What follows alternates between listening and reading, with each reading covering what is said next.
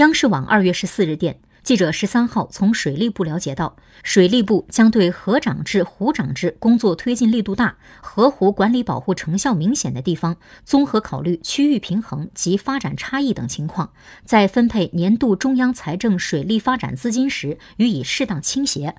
在全国范围内，以河湖管理保护成效、工作推进力度等作为评价标准，遴选十个市地州、十个县市区，给予激励并奖励一定的资金。